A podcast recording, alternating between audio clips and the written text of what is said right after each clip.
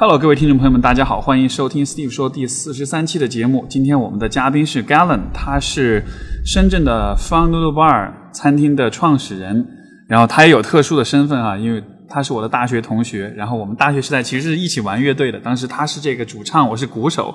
是是这个我们我们是就是有这个大约有没有十年了，很早之前就会一直有认识的，然后现在我们是坐在。深圳的这个香蜜湖边，在他的餐厅的这个啊露台上面做这一期的节目。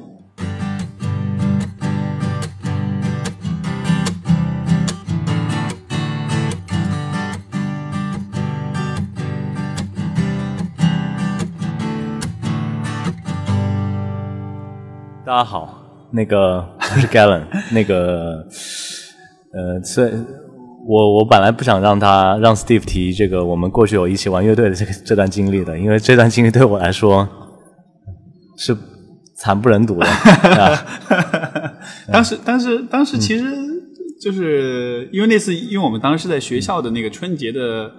表演嘛，对吧？你做主唱，其实我觉得还 OK 啊。我觉得或者回头我在网上看那个视频，我觉得还是蛮我我看青葱岁月。我看那个视频我没法看，对我也有看过一次，看完一次之后是吧？再也没有看过。不过那个这个我们当时那个吉他手嘛，谭杰希，对，现在改名叫谭佑明哈，他现在是算是个小明星了吧？就是应该是，因为从来没有跟我们联系过。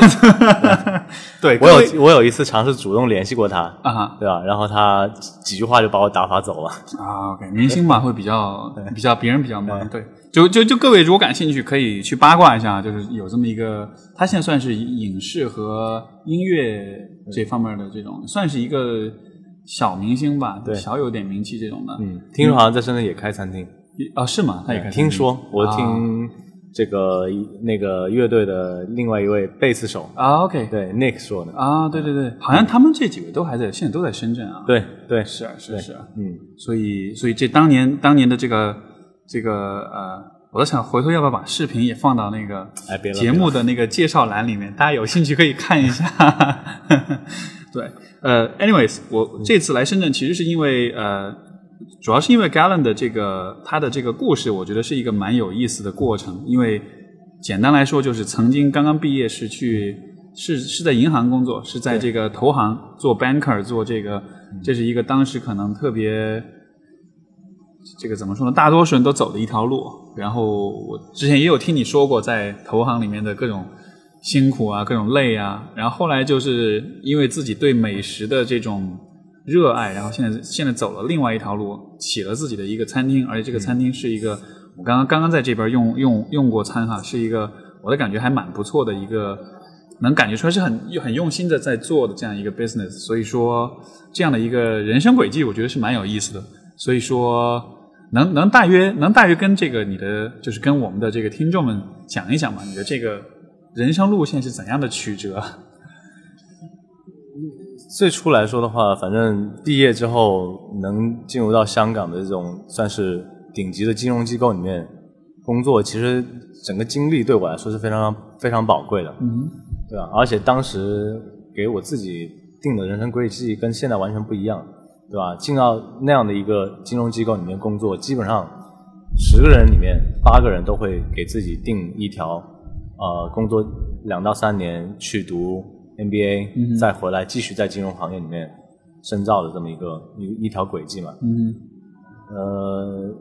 但其实那个时候我刚刚入职的时候，就当时在纽约培训，对吧？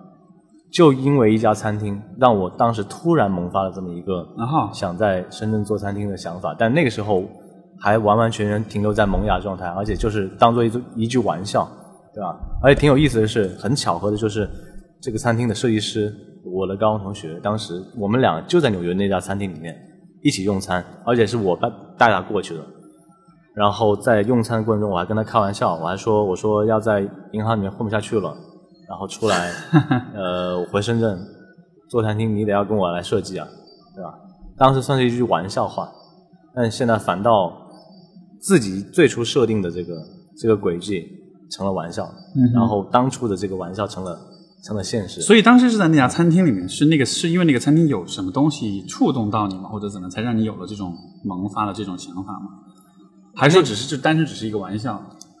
没有，那家餐厅本身对我来说触动就特别特别大啊。首首先要谈的就是我们在多伦多的时候，啊肯定那家餐厅你也去过，就是顾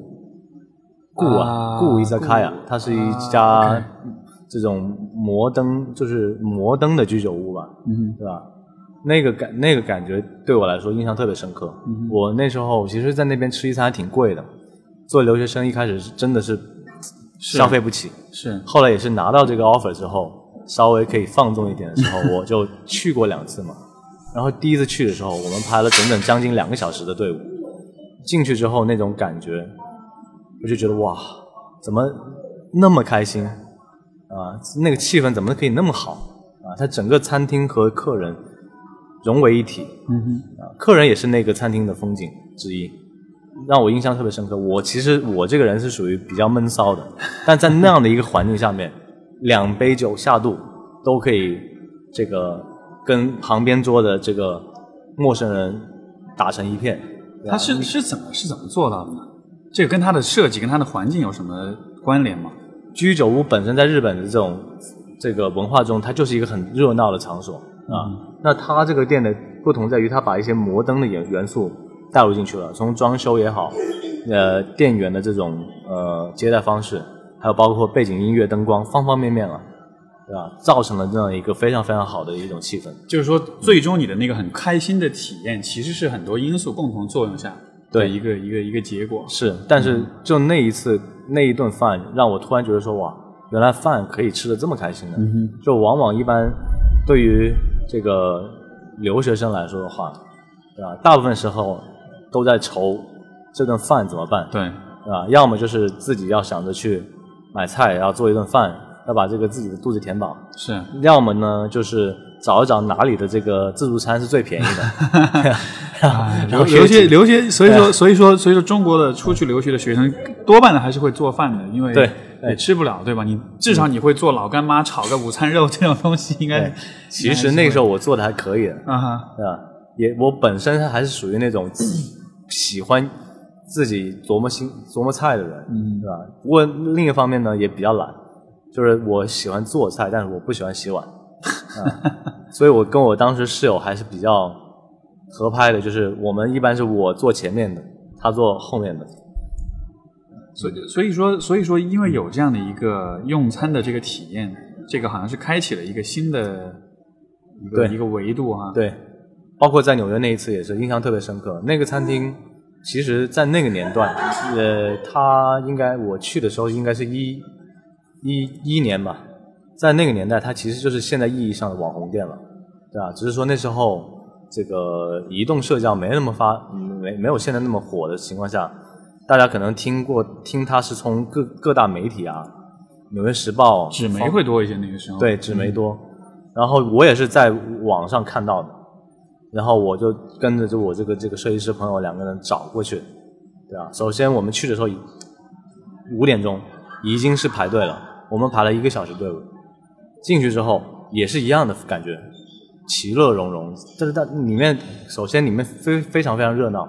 而且你可以看到去那里的客人风格都差不多的，对吧？都那种比较这个按现代话来说的话，就是潮人了，对吧？我们两个是属于最土气的两个人。我穿的是呃，我还穿的是西装啊。我朋友做一个建筑师，穿的是非常非常土气的这个装扮过去的啊。当然，我们不会觉得在里面格格不入，因为它里面的氛围就是把每个人都融入进来，很吵闹啊。而且吃的东西很简单，大概就是一碗面和一个小的那个小吃的那种猪肉包小吃没了，就仅此而已。但是吃完之后你就感觉到，呃，我未必记得，就现在回想过来，我未必记得住那碗面是什么味道，但我记住了在那一次这个排队叫就餐叫离开的那个体综合体验是非常非常棒的。我在想，去那儿吃饭的人有很多，但是好像偏偏你就把这种感觉变成了一个对人生就是人生决策的一个一个因素，所以这是怎么这是怎么发生的？这个东西我其实还还还真没有仔细去想过，但我我这个人就属于那种想想有一件事儿萦绕在脑海中很久的话，我就想去把它付诸于实践。这这或许而且同时，这或许就是那种传说中那种 follow your heart 那种，你心里面老是忘不掉，说明一定是有对，一定是有这个有它的重要性的。但我其实本身来说也是一个相对来说理智的人，啊，对吧？所以我也不是，但这个事情很感性啊，这是一个非常感性的决定啊。它感性里面也带着我的理性，因为我真正决定辞职去做这个事儿，也是花了将近一年的时间。首先做市场调研，然后做这个这个呃呃嗯，做应该是说决定在深圳开餐厅是做足了功课，因为我辞职之后，我花了整整半年时间。在我香港朋友的餐厅里面免费打工，免费的去，就是我不领任何薪水，在他那个餐厅里面去，算是体体验做餐作为一个餐饮人那个。所以这其实是在实际的去验证，就是说在这个行业里面做是什么样的。呃，因为当时做之前，因为本身这个跨度就很大，嗯，大部分人都不理解的，而且所有人都会，无论他自己做过餐饮还是没有做过餐饮，包括我相信你。你也会说，就是你也不知道是听谁说的，你一定是有一个想法，就是说做餐饮是很累的，你能坚持得了吗？嗯，基本上有这样的一个对对，无论他这个人是做过餐饮还是没做过，我听的我听的比较多的是那种，因为很多很多文艺青年有开咖啡厅的梦想，然后就说觉得咖啡厅很文艺啊，很感觉，但是其实他不赚钱，而且也很不挣钱，所以也很辛苦，对吧？所以我为什么当时辞职之后要去做这么一段时间，就是因为我先感觉一下。那我自己能不能承受得了这种？是啊，是，所以这也是蛮理性的选择，因为你是得用现实的这种经验来说服或者是推翻自己的这个想法，你得做了之后才能感觉出来是怎么回事儿。对嗯，虽然说我现在回头再来看的话，我做的那段时间和我现在经营自己经营其实又是两码事儿。当然，对，完全是两码事儿。但是总之来说的话，我至少清楚一点，就是我在这个过程中呢，首先是比较开心的，嗯，对吧？跟我之之前做的工作是那种心境是不一样的。第二个来说的话，呃，这也算是我自己的一个，就是呃，嗯，对自己的一个锻炼，因为我从小有一个呃，有个短板，就是我的动手能力特别差，嗯，对吧？但做餐饮，尤其做菜，它又特别考验一个人的动手能力啊。然后别人都说：“哎，你这动手能力太差了。”那我反倒就觉得说，我得要刻意的去做这么一个需要很多这个动手的一个工作啊。同时呢，别人也会说：“哎呀，你这个读大在国外读大学，然后回来呃做的这个白领的工作，你这个身体强度上面能能不能扛得住这样的？”这样的这种非常 physical 的这种这种体力活，对体力活很重的这么一一一一个工作，对吧？所以其实有时候呢，也是跟自己跟别人杠上了，对吧？别人越是这么说，我就越得要去尝试一下。那个时候有人支持你吗？基本上是没有，基本没有，没有，没有。那就得自己给自己找动力了。对，就还是还是喜欢，还是因为感兴趣这件事情。对，首先第一个是感兴趣，二个来说的话，我说我不是很理性嘛，就是我对于深圳这个市场的判断，我我我我是一直以来，包括现在我也是相信我最初的那个判断的。整就是一，我还是在这边长大嘛，我还是了解这个深圳市场。二个来说的话，我也因为在呃工作的缘故，还有包括留学的这个求学时期的一些经历，呃，我感觉到就是深圳在这方面。是挺匮乏的，对吧？这种餐饮其实往往背后它是一种文化的一种一种表现型，嗯，对吧？但这方面，呃，深圳的这种餐饮文化，它即便是现在，我都觉得它还是停留在很大众的这种餐饮文化上。是，嗯，毕竟是一九七九年才，对啊，我们在这个园区叫深圳一九七九哈，所以毕竟才这么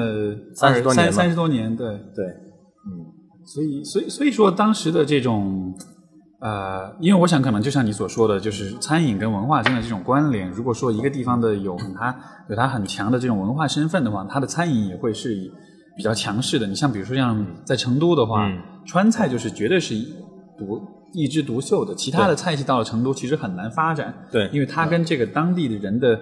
生活方式和他的这种这种意识的意识形态其实是紧密结合起来的，所以你很难去找到空间去让他尝试新的东西。但是在深圳的话，或者说在任何的一个这样的一个有很多空间的地方，可能可能性就会更多一些。对，对，包括其实大家对于餐饮行业来说的话，他们有一个先入为主的，我我认为算是误解，嗯哼，这个也是正常的。呃，因为对于大多数人来说的话，他认为首先这个行业本身门槛很低，对吧？二个来说的话，它是属于一个这个劳动密集密集型行业。呃，他会说，那你要做个餐厅，你还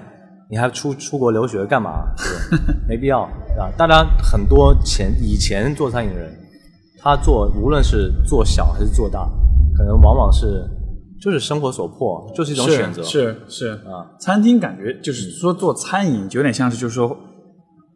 就是叫做怎么说呢？就这个工作像是那种，就是挣钱混口饭吃的那种，对，就是小本生意嘛。对对对对对。啊，即便是有些做的很大的，他们可能早期 也是属于呃没有太多其他选择，然后刚好入了这个门，入了这一行，没错。但是其实。包括我在香港工作，你看到很多香港的这种很有意思的餐厅，你仔细的做做功课，他们背后的这些老板，一有一批是年轻人，而且都是一些受到过高等教育的年轻人，对吧？正因为他们在后面操刀这些项目，所以这些项目才做出来有那个那个感觉和那个档次，对吧？是。那所以现在回头来看的话，如就是说你当时决定从。呃，这个投行里面出来，到今天这个位置，在当时你能想象现在这个样子吗？想象不到，那差太远了，跟我想的差太远了，完全就是不不一样的。啊，怎怎么样的不一样呢？就前期尽管你自己也知道这个行业是很辛苦的，而且你也知道创业是很辛苦的，但是你你脑子里面的辛苦是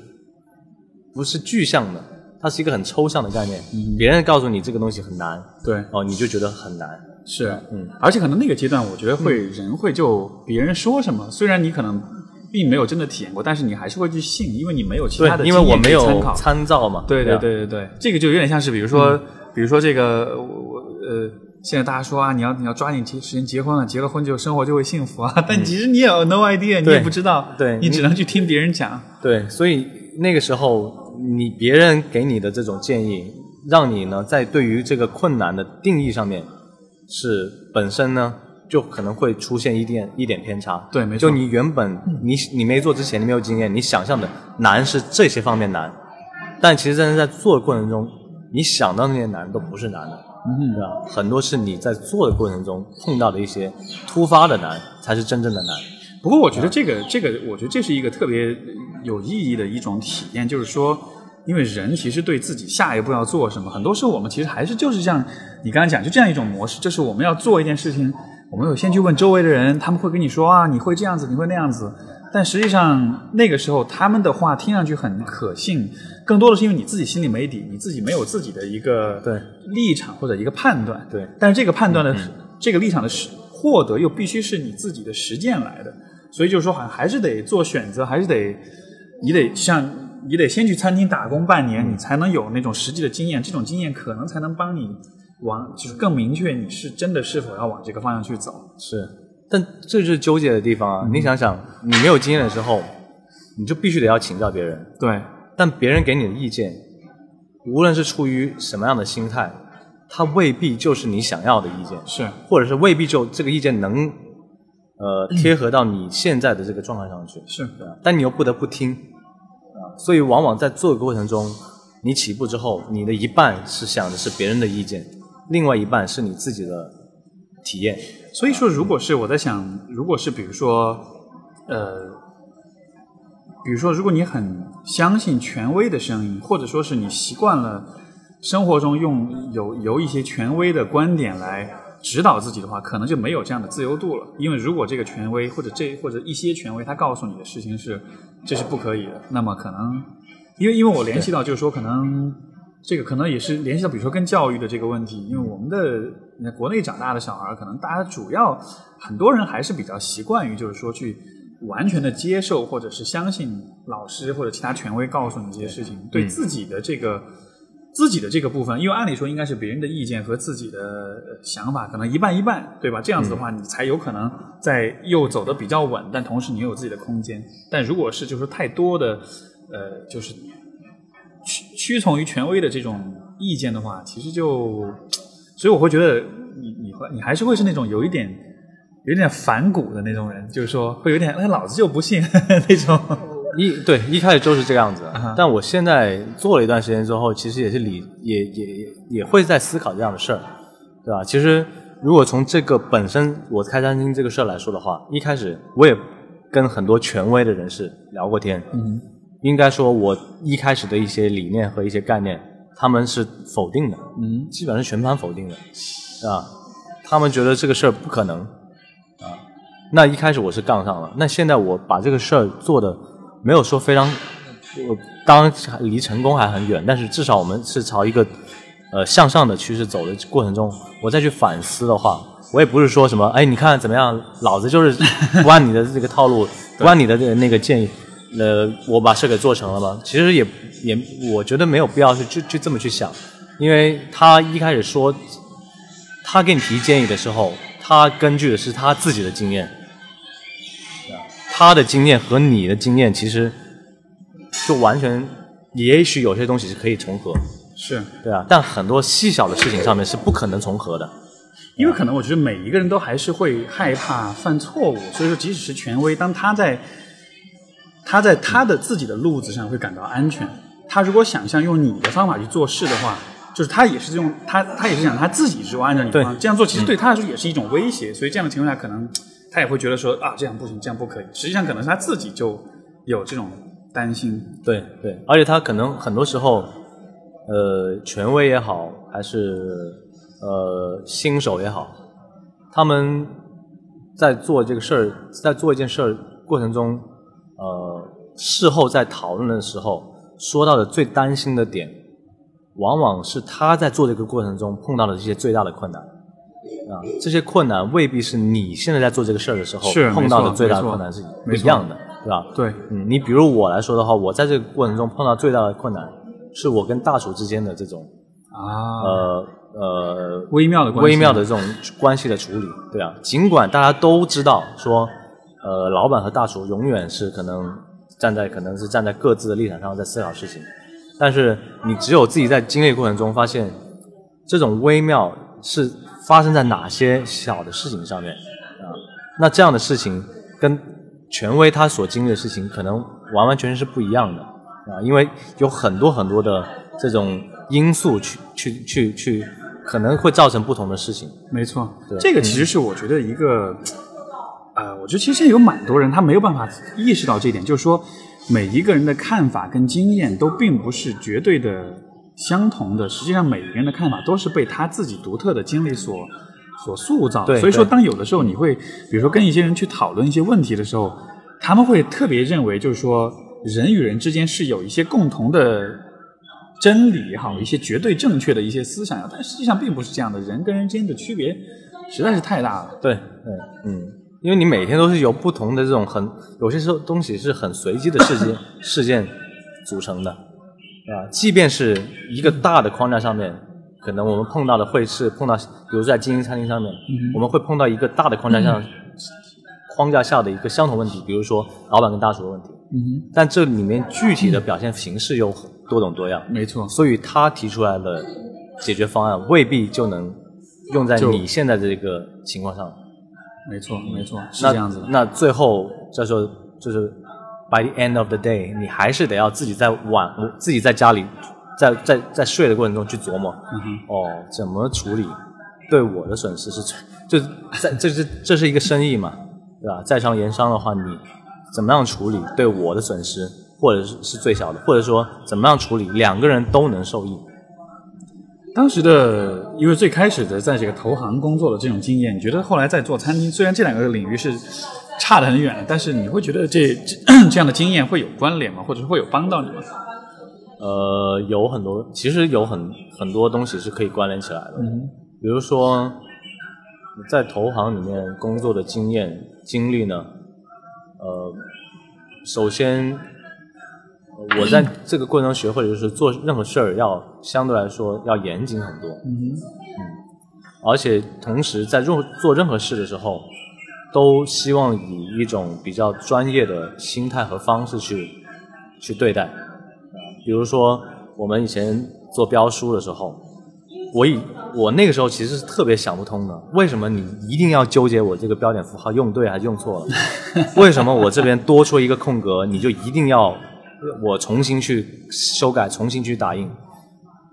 但是我真的到我自己再去做，自己去主导一一件事儿的时候，我发现，往往就是这些细节上的东西，会对你的最后的结果产生很大的影响。啊，我我我当时有个室友，对我这个呃影响还是挺大的，就是他做事儿特别有执行力，他想到做一件事儿，马上就去做，一刻不拖。那我呢，反过来说是属于那种比较懒散一点的，我做事儿可能会相对来说拖一点，对吧？我以前在替别人打工的时候，我拖一点，损失的成本不是背在我身上。但是现在我自己在做呃这个事儿的时候，我主导这个事儿，所有的成本都是我自己去扛的话，我拖一天，那我就是一天的成本。是对啊。那我现在反过头来去去想，我以前我们的工作，我自别人要我达到的工作方式和我自己那种有时候相对来说消极的工作方式，的确，呃，回想起来还是有自己很不成熟的一面吧。就那个时候我会。觉得这这些事儿没有必要去纠结，对吧？但现在反过去想一想，正是这些事儿需要去纠结，才能把最后的事儿可以做得更漂亮一些。是，因为因为我觉得人好像都还是会有这样一种啊一种惰性，就是说如果你做的事情这个结果不是由你来承担，或者说不是立刻由你来承担，也许是需要过一段时间再承担，这样子的话好像就很容易会有。因为我我其实想到的一个是关于身体的这种健康，包括体型的这种控制。你当下吃一块东西无所谓啊，这个以后才以后再说。我我如果说我在想，如果比如很多吃的事情吃了立刻就会长胖一点点的话，你立刻可可以看到自己长胖一点。对，我觉得这个世界上应该没有胖子，每一个人吃一口就发现天哪，立刻就胖了。对，然后我就我就再也不要吃了。嗯，但就是有那种责任的这种延时时效性的问题。对对，嗯，所以呃。跟就是替别人打工和自己做做做主的话，其实是完完全全是两个不同的立场。你刚才说到有一个，其实我会蛮有共鸣的，就是说你说你是很懒散的一个人，但是在做这个事情的过程中开始为自己承担责任了。我也在想我自己，比如现在我的这个工作，现在我走这条路，其实也是那种比较非传统的吧，然后也是自己相当于是自己在创业，自己在做。很多时候别人也会说哇，你这个应该很辛苦吧？我说你知道吗？我其实也是挺懒的，挺懒的那种人。然后，但是就是正因为懒，所以说你必须得找那种你最最提得起你兴趣的那种事情。如果是那种不是很感兴趣的事情，你就会很死皮赖脸的，就一点都没法推进。对，所以反而是当有兴趣的时候。就算你失去了所有其他的动力，失去了所有人的督促啊、监测，但是那个兴趣还在那里，你会因为这件事情感到很很兴奋、很开心。所以说，那个动力始终都还 都还是没有完全的灭掉的。对对对，而且，嗯，尤其是我现在，我毕竟我也要给那么多人发工资，对吧？所以，呃，我即便是本性可能是懒散，但是呢，因为这个事儿。责任摆在那里，所以呢，让我呃现在越来越能约束自己，所以其实这也是一一件好事，对吧？我想我以前如果是持续我之前的工作，我可能也呃也能混得可以，但是属于得过且过的，因为一我对我当时的工作没有太多兴趣，那本身我又是一个懒散的人，那你怎么可能在那么一个？这个这个高手如云的金融，没错，的金融行业里面脱颖而出呢，是，对吧？那最后可能就最后跟你竞争的人，可能他的能力、他的资质各方面都跟你一样，但是他可能会相比你更喜欢、更热爱这份工作。这样的情况下，我觉得还是蛮，你可能你也不是对方的，就也不是别人的对手。对，就拿我室友说，我当时室友熬夜的那个功力，那就是我就是在我遥不可及的远方，对吧？人家可以连连续两天不睡觉。然后到了休假的时候，还去还去爬山，还去涉水，啊，回来之后又是一条好汉，又接着熬夜。像我就做，我就做不到这一点。是，这也是我当时选择离开这个行业的一个一个算是一个呃主要原因之一吧。是是是，嗯，哎，但是我觉得很有趣啊，因为你看，呃，我觉得我们很习惯的一种观念就是说，人就是呃，我们大约还是以勤劳为美德，以以懒惰为耻的。然后，但是这样的一种，我在想，这样的一种。非黑即白的这样一种分化，会有一个问题，就是有些人他天生就是懒的，他就是没有那么勤奋。对，你就是，所以你就有特别多的罪恶感。对对对对对。但是问题就在于，这样的人不是说他就没戏了，他就没救了，因为因为就是说这样的人，他也可以有他的一种方式去去找到他让他为让他为之而努力的东西，或者找到一条属于自己的这种路。因为其实我觉得这个，就你刚才说，我会想，你刚才说到这里，我就会觉得这个这种观念还是蛮。我觉得还是蛮害，就是还是会有有点害人吧。有些那种，因为有些人是他适合做这种勤劳的，像你说你室友这样，就他就是积雪，他就天生就是这样的，对吧？他他可以熬夜，但有些人他就是做不到。我就是必须每天睡够八个小时、九个小时，不然的话我整个一天人都不好。但是是不是说这样的人就，因为如果你把懒视为是一种耻辱的话，好像就是在否定这样的人，就觉得他们好像就没有其他的可能性。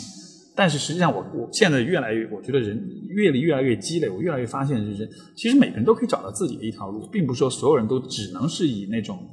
一模一样的方式来来来来来规划自己的人生的。对，所以我觉得说更要花时间去想，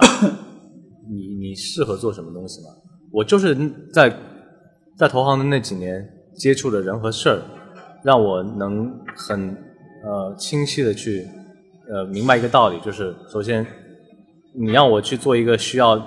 每天都需要特别勤劳、特别积雪的那种状态的工作，我是做不到的。是，对啊，我很清楚认识到这一点。二个，我也知道，这个无论是体力也好，还是这个智力也好，嗯，我很清楚自己不是绝对不是超超群的人，啊，那我何必非得要把自己摆在一个这个超人扎堆的那么一个行业里面去去跟他们竞争呢？这样不会就挺累的吗？啊，说句就是这个，我室友其实跟我关系特别好，对吧？我包括我在这个做餐厅这个决定上面，他其实给我倒了不知道多少盆冷水了。但是他真的发现我要做这件事儿的时候，其实他说了一点，他其实是开玩笑的，对吧？但是这一点其实不就是点出了我和他之间的区别吗？对吧？他当时说，不你这个人做事儿不怎么靠谱。但装逼是一流，嗯，因为当时我已经开始在跟他说一些我餐厅的一些概念啊，包括一些前期的一些设计啊、菜单的想法啊，啊，他一听说，哎，这个东西我他就做不了，啊，当然他是一种玩笑的话去去去去来来来来来评论这个事儿，啊，但反过来其实就是这么简单一件事儿，对吧？他适合做他。他他那样的工作，然后我适合做这样的工作，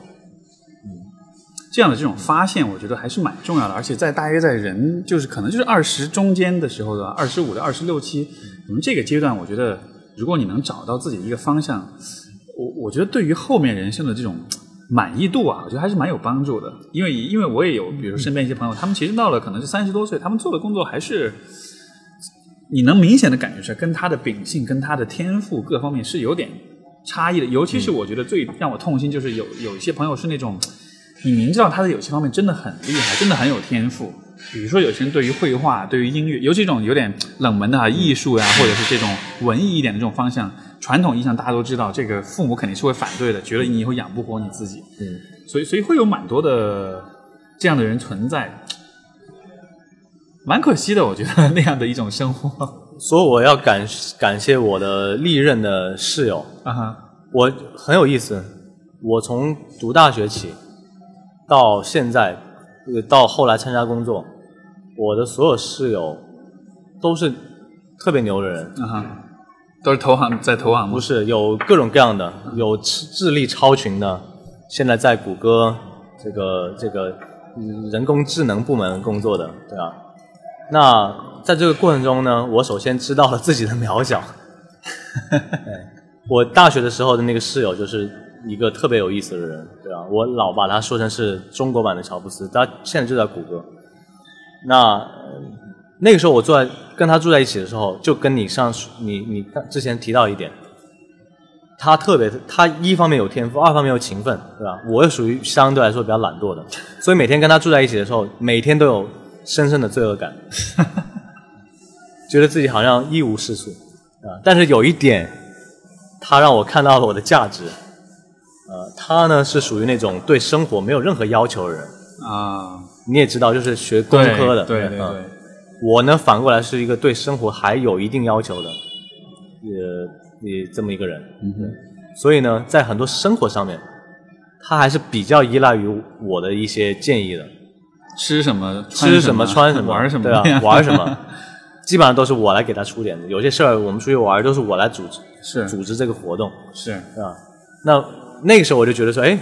这个我也许在这方面还 也一定是有些他做不了，但你可以做的事情呢。对，然后这个这样的一个一个感觉，在我后来工作之后，呃，接触到一个新的室友，呃，在这个过程中加固了我这样的想法，嗯，我就很确定知道，我应该不适合去那种。高度这个竞争的这么一个这个行业里面，嗯啊，我指的是那种人才竞争，不是说这个行业竞争。嗯，那那那当时我自己又爱吃，对吧？又特别爱去不同的地方吃，所以嗯，就觉得说，哎，也许开餐厅这个这个选择对我来说是可以是是是一个行得通的的路。这样的现在的这个事情，如果再有，你现在能看到，比如说你五年或者十年之后，再是什么样的一个一个发展吗？因为我觉得，就是自己创业的话，会有一个很重要的一个需要思考，也需要不断思考的问题，就还是你的未来。因为你在一个大的机构里面，你未来的这个路线大约是比较清晰，有很多前车之鉴的，对吧？但是如果是自己创业的话，不管做什么事情，我觉得这种不确定性可能都是一个时刻需要担心的问题吧。是是。那这一点你算说到我的痛点了，对吧？因为我迷茫中是吧？因为我身边大部分的同同朋友也好，他们都是在机构里面工作，在机构里面，包括以前也在机构里面工作，你的上升的路线是很清晰的。是你做多少年，从分析师到对对到什么什么级别到什么级别，呃，而且你在做的过程中，你也会碰到你的这个呃。呃，人生导师也好，或者是业务上的这个、这个、这个呃领导也好啊，但是自己做餐厅最大的担忧就是这一点，因为你首先你自己是老板，你上面就没有别人了，对，然后你呢还得要成为别人的 mentor，对吧？你自己有没有这个能力去成为别人的导师呢？这是首先我要要要问的，嗯，对吧？第二个来说的话。呃，你已经看不到自己的，就是如果从职业上来说的话，老板其实说说实话，他不是一个职业，对对啊，所以你已经看不到你的职业的这个上升路径，你只能看到的是你的事业的这个上升路径，对吧？这一点其实说实话，算是我一个自己比较经常会去去去担心担忧的这么一个事儿，对吧？这个这个我说到，如果就是如果说到你这个本行来说的话，我会有一个。呃，经历跟你去分享，就是我现在基本是，我从来没后悔我做出这样的选择。是，但是呢，我有时候会做梦，我经常会做同一个梦，梦到我回到了以前的机构工作。啊，OK，对，当然我我绝对没有说后悔我做出这样的选择。是是是是。那其实这反映的就是我对于这种这个未来职业规划的焦虑，一个焦虑。是是是，所以说有点想要逃走，有点想逃离这种焦虑，所以有点想通过那种。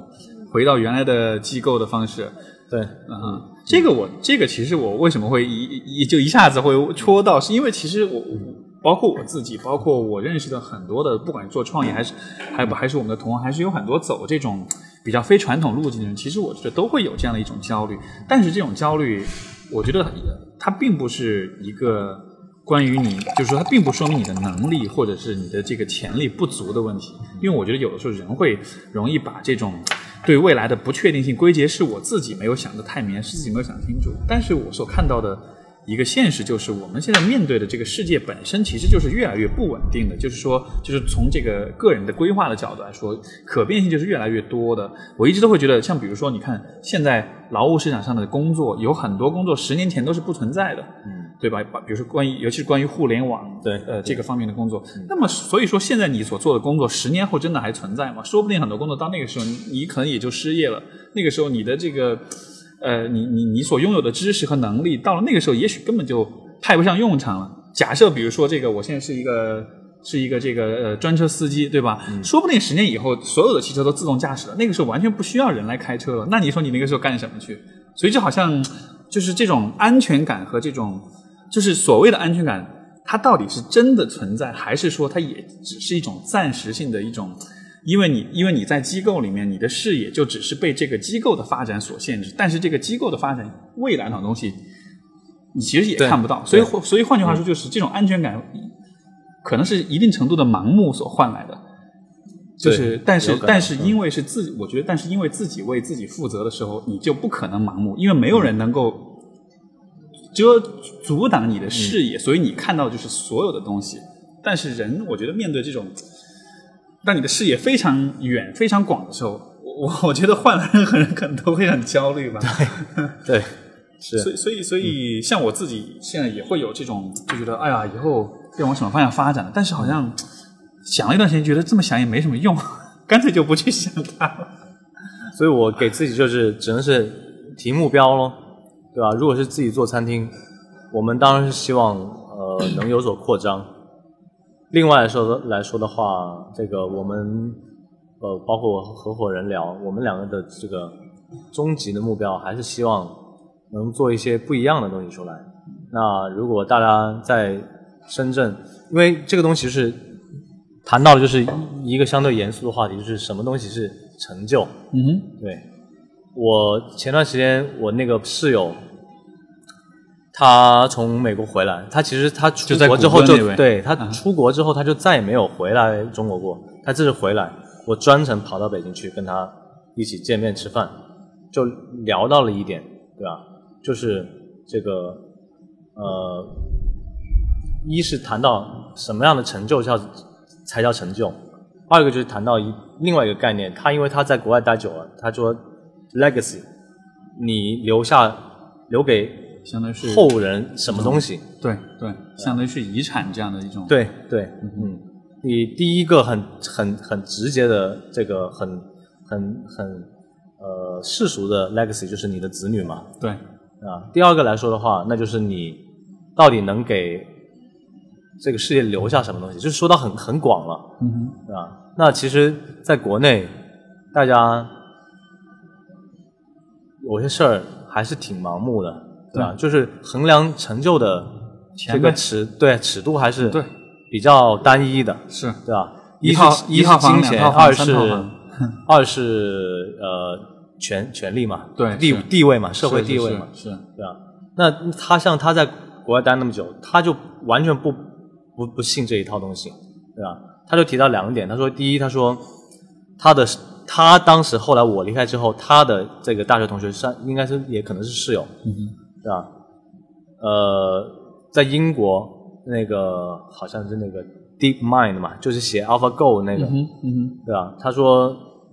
那个 AlphaGo 的这个东西的这个背后这个 paper 是他参与撰写的，OK，对吧？那这个东西就是他的 legacy，是是是，够他吹嘘一辈子，对吧？他也许不是说能把这个东西能换多少钱，嗯，那反过来说的话，那做餐厅也是一样的，呃，一当然啊，你也希望能能能能通过做餐厅，因为它是生意嘛，能挣到钱，对吧？但是我觉得不不。不能是仅仅把这个东西作为一个钱，可能是一个基本的一个东西，但是它必须得有，对对对，或者说是成就当中比较基本的那种比较入门级的那种，但是其实还有更高阶的东西。对，虽然挣钱本来就很难，但是不应该是我和我拍档的唯一的一个指标吧？啊，那我们的一个想法就是希望未来在深圳能真正能做一家这个。方方面面、各种各样的细节都能做做到尽可能尽善尽美的这么一家一家餐厅，百年老店嘛，就打算 百年老店算是一种表现形式。另外一种就是我们在经营过程中，我们因为会碰到很多经营的问题嘛，是我们希望能在未来的某一天能把这些我们在这个经营过程中所有碰到的问题总结下来、积累下来，然后把它想到更好的这种改这种改进方式，然后最后成为一家这个就把这些所有的这种经验能积累在一起，最后呈现呈呈呈现一家相对来说比较完美的餐厅，对吧？我们还是比较理想化的，就是在这这个做餐厅的这个过程中。但是我觉得，就是正是这种理想化，才能让你瞄着一个更高的一个方向去。因为就是说，理想化的、完美化的东西，它也许并不是你真正能够实现的东西。嗯。但是正是因为有这样一种你觉得你能无限接近的这种完美的标准，所以说好像才会有动力吧。因为你想，你如果只想，如果人生规划只是朝着赚钱去的话。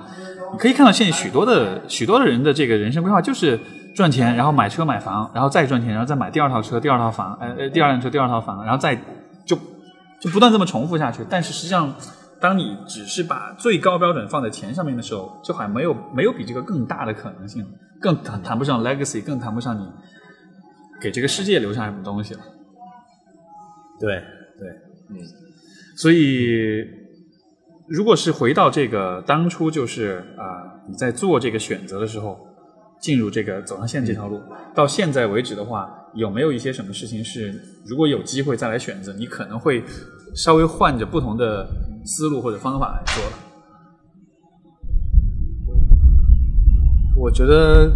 总的来说，我们在不同节点上面做的事情，还是。还是可以的，就是你要我完全换种，呃，你的那个问题呢？如果按照我的理解来说的话，你问，你可以问我经营上面会不会可能换一种方式经营，或者说，其实我真的想问的问题就是关于选择，就是说人们总是会怀疑自己的选择是否是最好的选择，但是这个，但是这个问题的这个怀疑同时存在的一个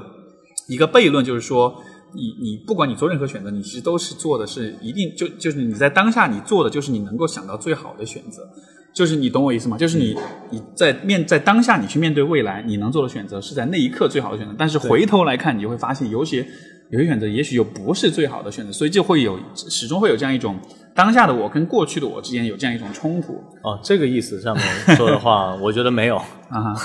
我觉得我我我觉得我现在反过来。即便是现在再回过头去看，是我都做的是一个我认为很正确的选择啊。对，嗯，除非可能是说再具象化一点，就是说经营上面的，那那聊不完了呢，对吧？经营上面可能有很多不同的这个这个选择，但是如果是说从大的这个方向上来说的话，我从机构里面跳出来，然后选择自己走这么一条路。会不会比如说会想到说啊，如果那个时候有多一些人支持我的话，可能我会怎么说呢？会会更更有勇气一些，会走得更顺一些，或者会不可能对啊？那个时候不可能会有人支持你，对啊？对啊？那个时候会支持你的人，往往他可能并不了解你现在的状况，然后呢，也跟你不是那么特别熟，所以说，对啊？就是说。他那个支持对他对你没有任何就无所谓，对，还不如说点好听的，对，是，对啊，对，真正是身边的那些人，或者是你真的是去请教权威的这些人来说的话，嗯，呃，应该是在那个环境下面是别人不会支持你的，对吧？但这不就更有意思吗？对于你来说有意思，我觉得可能不是对于每个人来说都有意思，就是这种在一个逆境中，或者在一个这种。大家都在质疑你的环境里面，因为这我觉得这其实不是一个每一个人换了任何人都能都能扛得住的一种一种压力，因为你不得不承认，还是有很多人他的生活选择更多的是被别人所主导的，所以这种独立性，我觉得对。但很有意思的是，我其实没把别人的这种否定和质疑当回事儿。嗯，哎，对，这就是点，就是在这里，就是我会觉得那种真正有独立性的人，他不是说我。听到这些想法之后，我找到什么方法去扛、去反抗，或者说去说服自己，而是在于好像这这是不重要，这是不相关的。对，我就是我做个事儿，我不是说要真的要反证明他们做出的判断。对对啊，我当时做的就是觉得说我我相信我自己的判断，我相信可以把这个事儿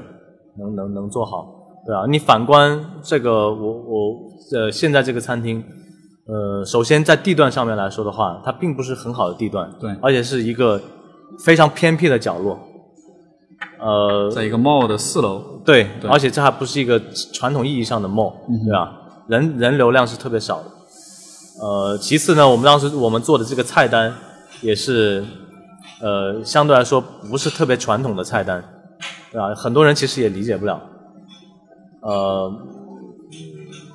那总包括我们的装修也是啊，装修也是完全就没有按照一个餐正常的餐厅的方式去出牌，对，去装修。啊，那也就是说错错错，那为什么最后还是能 能生生存嘛？就是我觉得就是总的判断应该没有没有错，大的方向大的方向没有错，嗯，对，嗯，那那那至于这种小的东西的话，那就在这个经营的过程中再去慢慢慢慢的去雕琢。你大的方向是怎么样的判断？大的方向就是我相信，大的方向上面我相信就是在深圳这种。对于消费升级的这种需求是摆在那里的，对吧？尽管它跟上海、北京这种很有底蕴的老城市比的话，它还是一个很年轻的城市。嗯。但是现在已经到了这么一个时间节点，大家出去想吃的更好一点，想住的更好一点，想穿的更好一点，而且呢，呃，大家对于这种个性化的东西要追求的越越越来越明确的时候，就有自己的想法的时候。那我做这样的餐厅，它就一定会有它的市场的存在，是对吧？那呃，至于我能不能达到我真想做到的那个效果，那未必一上来就可以做到，因为毕竟没有经验，对吧？但是只要大的方方向、大的这个判断没有错的话，小的错误我们可以在经营的过程中慢慢去。去改正，我感觉这个这个这个方向还是跟前面你讲，就是说，当你看到这个室友哈，他各方面很厉害，但是他对他自己的生活没什么要求的时候，嗯，就好像那种感觉是很像的，因为你是在相当于是在帮他去思考我怎么样去提升你的这个生活品质，所以你看到的是在生活品质方面的这种提升。对，嗯对，嗯。现在如果作为一个呃，也算是权威吧，就是说至少在创业这个问题上，现在你你算是。面对完全没有做过这件事情的人，你你也可以说是权威了。你觉得 这样的？对，可以可以这么讲。如果完全没有做过人来说的话，我还是对 算半个权威。所以，如果是如果现在有人来请教你的话，说啊，我现在有个创业项目，我现在想要做一点，也许是餐饮，也许是其他方面的事情。嗯，你你会你会以怎么样的？你会怎么样？你会跟他们讲一些什么？我也会说不要做。是，用这种不要做去激励他们，真的去做一下，是吗？我没有，我还会 啊，呃，如果严肃来说的话，我还是会要先听听他们对这个事儿的想法和和和判断。嗯，对啊，嗯，但我不会特别的去，我不会去打击他们，因为我自己就是这么